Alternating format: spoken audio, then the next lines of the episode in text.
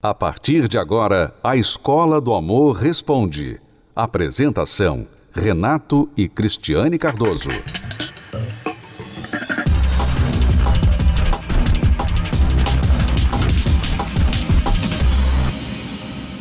Vamos responder a pergunta da Sabrina.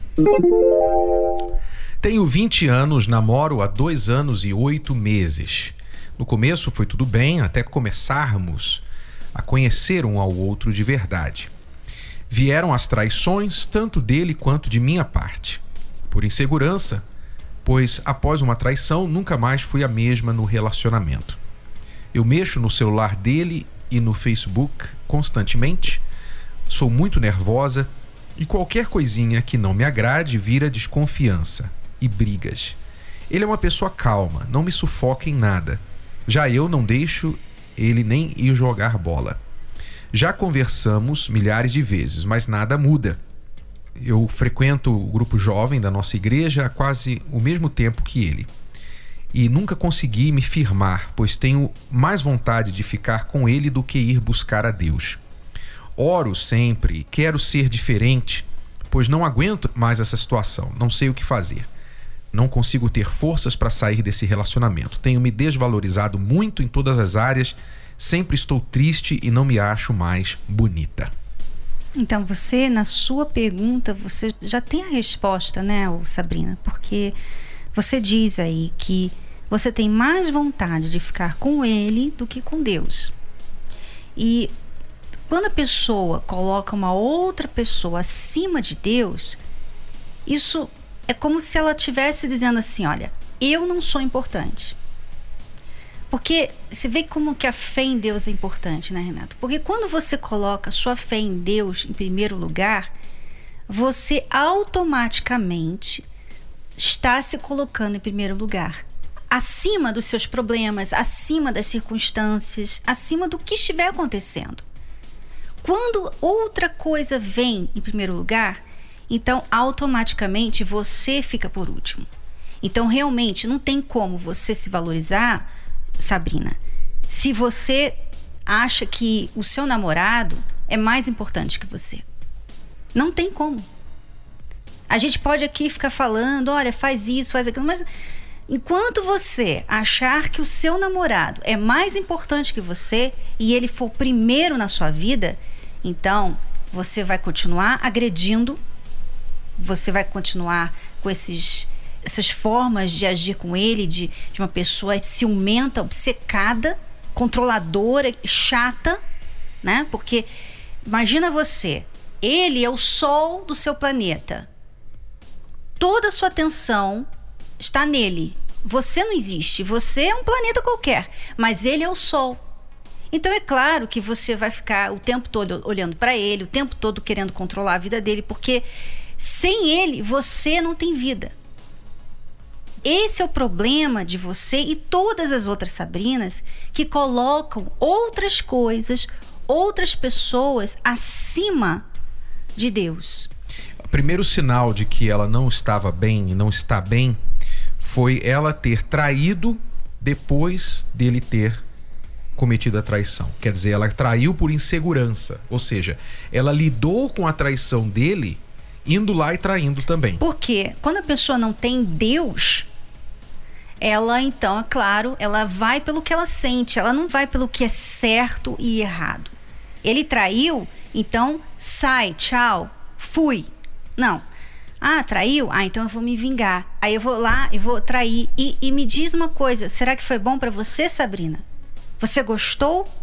Você gostou de traí-lo, de usar outra pessoa e ver no final que você foi usada pela outra pessoa e pelo seu sentimento, né? Então, você vê como que a fé em Deus é importante. Eu sei que, que nós, você quer aqui orientação de relacionamento. Mas eu estou falando para você que o seu problema não é só esse relacionamento.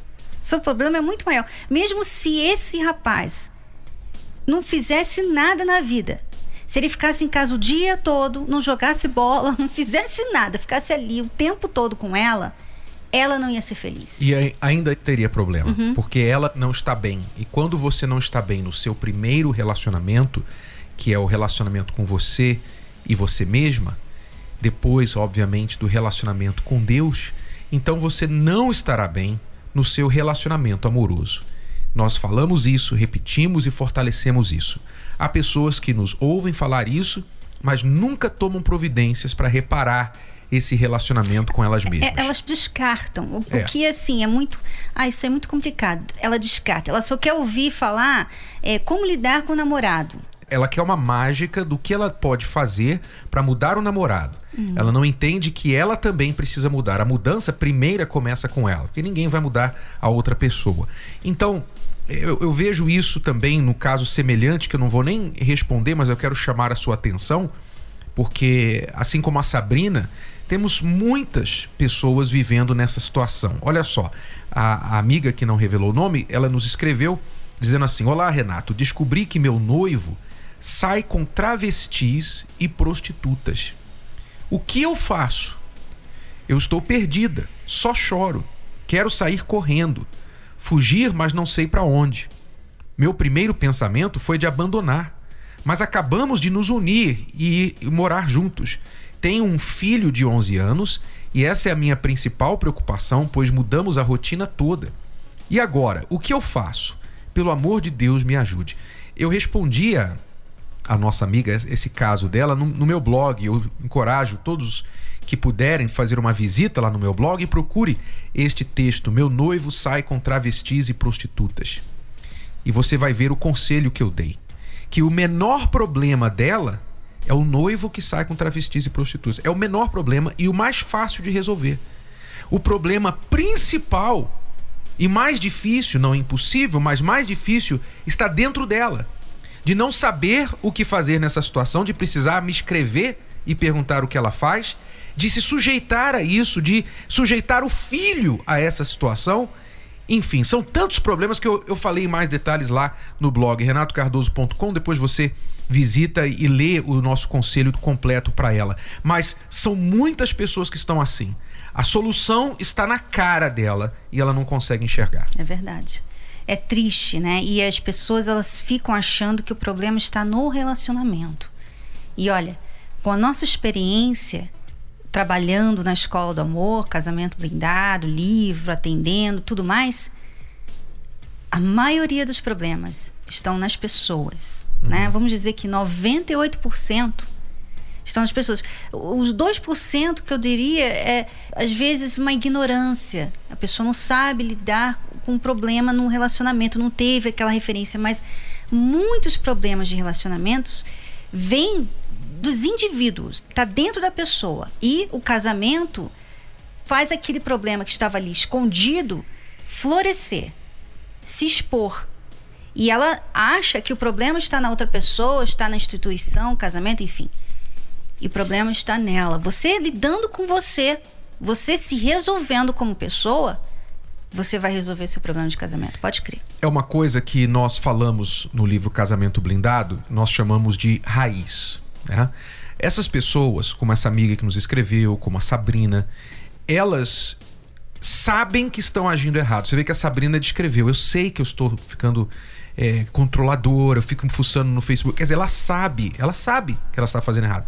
Mas é como se fosse um programa que está na cabeça dela, que toma conta dela, e é como se forçasse ela a agir daquele jeito. Ela está consciente que está agindo errado, mas ela não consegue deixar de agir errado. E isso vem da raiz, vem lá de trás. Pessoas assim, mulheres, homens, não importa. Elas muitas vezes não se dão conta que elas estão simplesmente projetando, repetindo atitudes que foram programadas na cabeça delas desde a infância. Elas assistiram a mãe muitas vezes se sujeitando a um tipo de relacionamento abusivo. Elas sabem que aquilo foi errado, mas como aquilo foi a escola dela, foi aquilo que ela aprendeu, então quando ela entra num relacionamento, ela não consegue fazer diferente porque ela não recebeu o outro programa, que é se comportar bem no relacionamento. Ela não sabe. É como foi no meu caso. Eu fui programado a lidar com o problema de casamento como eu via o meu pai lidando com a minha mãe. Como que ele lidava com a minha mãe? Ele simplesmente se fechava, fechava a cara, não falava mais com ela, com ninguém em casa, ficava enfiado no quarto, entrava mudo, saía calado. Era isso que eu via. Desde sempre. Na minha infância e adolescência, eu via meu pai fazendo isso. Quando eu me casei, o que, que eu fiz? Eu fiz exatamente aquilo que eu vi, porque eu não tinha outro programa. Quando eu puxei aquela informação no meu cérebro, o que, que eu faço agora que eu estou com problema com a minha esposa? Então a única informação que me veio foi aquilo que eu aprendi olhando meu pai. E muitas pessoas, elas foram programadas, elas, aliás, todos nós fomos programados ou para o bem ou para o mal. Dentro de nós nós temos um programa bom ou um programa ruim. Eu tive que me reprogramar, né? eu tive que cortar as minhas raízes e, e entender como agir de forma diferente. Você também foi programada de maneira positiva. O seu programa Teve... não, não era compatível com o meu. Eu tive também um programazinho ali que Sim, você também teve que lidar Paguei caro por ele, porque eu cresci, eu cresci com uma irmã que é quase da mesma idade que eu, e ela tinha um defeito físico. E então o que eu fiz? Por a gente ser quase que gêmeas, eu me sentia mal por não ter nascido com defeito físico. Então, eu pensei assim, bom, então para compensar que a minha irmã tem esse problema e eu não tenho, então eu vou me anular e vou colocar toda a atenção na minha irmã. Ela que tem que sobressair, ela que tem que ser melhor, ela que tem que ter atenção das pessoas, porque ela já sofre com esse problema. Então, o que aconteceu? Eu cresci na sombra da minha irmã, sempre me escondendo, não sobressaindo, não sendo eu mesma, para que a minha irmã sobressaísse. Uhum. Quando eu casei, o que, que eu fiz? Eu já estava programada para me anular. Então eu fiz isso com você. Eu e, me anulei. E você não estava consciente. Não estava consciente. Disso. E você não tinha controle na altura, porque você Nem não tinha sabia. consciência. Você fazia aquilo sem, sem estar consciente que aquilo era um programa que estava em você. Você foi programada dessa forma. E todos nós temos as nossas bagagens, as nossas raízes. Nós falamos mais sobre isso no livro Casamento Blindado. E é isso que você aprende, que você recebe como ajuda quando você vem participar das palestras na terapia do amor. As pessoas elas conseguem se reprogramarem para vencer essas bagagens, essas raízes que elas trazem lá do passado e fazer uma vida diferente, não repetir os erros dos seus pais. Então, se você se encontra nessa situação, lutando contra você mesma, contra você mesmo, o que você precisa é buscar essa ajuda. Visite o nosso site terapia do amor.tv para mais detalhes. Um automóvel sem combustível não anda. Sem manutenção, uma hora para. Um celular, por mais novo que seja, com uma memória sobrecarregada, sem excluir os excessos, ele vai travar. Uma planta que não é regada, cuidada, ela começa a perder a vida, a força e uma hora ela morre. E o que dizer do casamento? Assim como os exemplos citados, o casamento precisa de combustível, de manutenção, de um cuidado especial. O grande erro da maioria dos casais é que eles deixam a vida amorosa de lado. De lado. É tanta correria, tanta preocupação no dia a dia e a pessoa amada é esquecida. Por que pensar que o casamento irá viver sem manutenção? Pensando em todos os casais, a Terapia do Amor reservou todo o mês de maio para ajudar o seu casamento. Serão quatro quintas-feiras exclusivamente dedicadas a ensinamentos, dicas e total atenção para sua vida amorosa. Dias 5, 12, 19 e fechando com chave de ouro no dia 26 de maio, no grande dia da celebração dos casamentos e renovação dos votos no Templo de Salomão. Entrada, estacionamento e creches gratuitos. Avenida Celso Garcia, 605, Brás, no Templo de Salomão. Mais informações acesse terapia do amor.tv. Terapia do amor.tv. O mês de maio será dedicado aos casais. Será o mês dos casais. O mês dos casamentos. Preste muita atenção, você que é casado, você que é casada e você entende, você reconhece que você precisa separar um momento para investir no seu casamento. Sabe, o grande erro da maioria dos casais, especialmente os que fracassam, é que eles deixam o casamento de lado, eles vão tocando a vida achando que o casamento vai sobreviver, vai estar bem, mesmo que eles nunca façam nada para cuidar, para fazer a manutenção. Você sabe que tudo na vida precisa de manutenção. Não é? A sua casa precisa de manutenção, de vez em quando tem vazamento, uma torneira começa a pingar, precisa de manutenção. O seu carro precisa trocar o óleo, não é? Precisa fazer aquele serviço de manutenção a cada número de quilômetros. Você tem um celular que, se você não esvaziar, fica lotado. Enfim, tudo que você quer que se mantenha num bom funcionamento precisa de manutenção. Isso tratando-se de coisas inanimadas. Carro, casa, celular, coisas físicas inanimadas precisam de manutenção. Agora imagine uma coisa viva, onde há duas pessoas e quando há filhos, mais pessoas envolvidas. Uma coisa orgânica, uma coisa que está mudando o tempo todo e sujeito a mudanças, como é o casamento. Como é, eu te pergunto, que você pensa que o seu casamento vá sobreviver sem manutenção? Não, não existe isso. Até a planta na sua casa você tem que colocar água. Você tem que fazer manutenção. E por que que você acha que o seu casamento vai continuar e vai melhorar com o tempo se você não fazendo nada a respeito dele? Pois é, não é difícil entender isso. Então, se você reconhece, talvez não há problema nenhum no seu casamento. Você está bem, vocês estão bem e vocês querem continuar assim. O mês dos casais, o mês de maio, é para isso. É para vocês que querem continuar bem. Não querem ter problemas lá na frente. Vocês já tiveram no passado, ou vocês veem outros casais tendo problemas e vocês pensam assim: poxa, tomara que isso nunca aconteça no meu casamento. Pois é, então você tem que prestar atenção, fazer essa manutenção.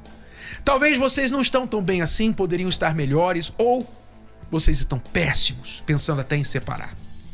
Então, o mês de maio, um mês no ano, são 12 meses, né? A gente pode dizer aí, tecnicamente, o dízimo né, 10% do ano, você vai tirar o mês de maio para investir na sua vida amorosa. Mas na verdade não vai ser o mês inteiro, não. Vão ser quatro quintas-feiras. Quatro quintas-feiras, quatro palestras. São quatro quintas-feiras no mês de maio. A última quinta-feira, dia 26, que vai ser a celebração dos casamentos, vai ser a noite da renovação dos votos. A última quinta-feira de maio. Dia 19, dia 12 e dia 5. Então, regressivamente. 5, 12, 19, 26, quatro quintas-feiras no mês de maio, culminando com o dia 26, que vai ser a noite da celebração dos casamentos. Muitos casais que vão se casar aqui no Templo de Salomão.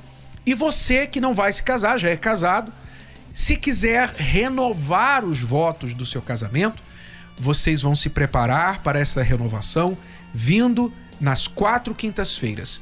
E na última, no dia 26, vocês vão renovar esses votos. Vão convidar sua família, familiares, vão convidar padrinhos, pessoas para testemunhar essa noite especial com vocês. E este vai ser um investimento que vai durar aí por muitos anos no seu casamento. Nessas quatro quintas-feiras, Cristiano e eu vamos dar dicas para vocês como vocês podem aprimorar, como vocês podem, sabe, aparar as arestas, trocar o óleo do seu casamento, tá? você vai aprender a fazer isso. Então fale com seu marido, fale com a sua esposa, olha, vai acontecer esse propósito especial na terapia do amor, o mês de maio, o mês dos casais. O que você acha da gente fazer isso pelo nosso casamento, pela nossa família? Fale com a sua mulher, fale com seu marido e venham participar, começando já no primeiro, na primeira quinta-feira de maio, dia 5. Estou avisando com antecedência para vocês se prepararem. Quando olho para você, fico sonhando. No meu sonho você sabe como me sinto. Não espere que eu conte. E se eu contar e te perder? Mas fico olhando pra você, pra você, você. Meus olhos podem me denunciar a velhos problemas voltar. Mas esse não sou eu de verdade.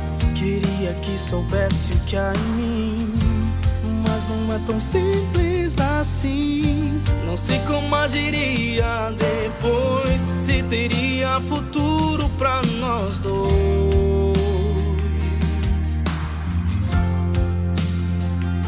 Queria fugir, mas meus olhos me levam pra você.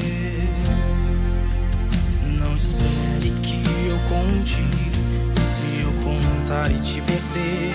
Mas fico olhando pra você, pra você, você.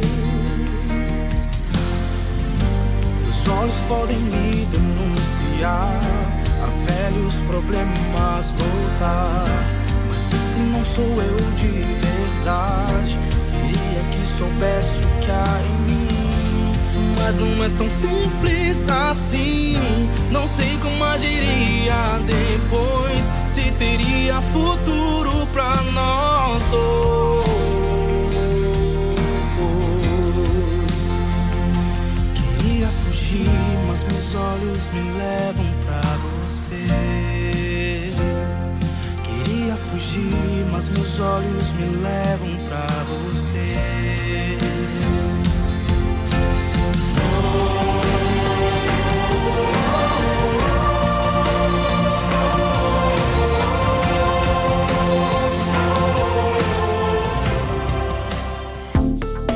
Você pode ouvir novamente e baixar esse episódio da Escola do Amor Responde no app Podcasts da Apple Store e também pelo Spotify e Deezer.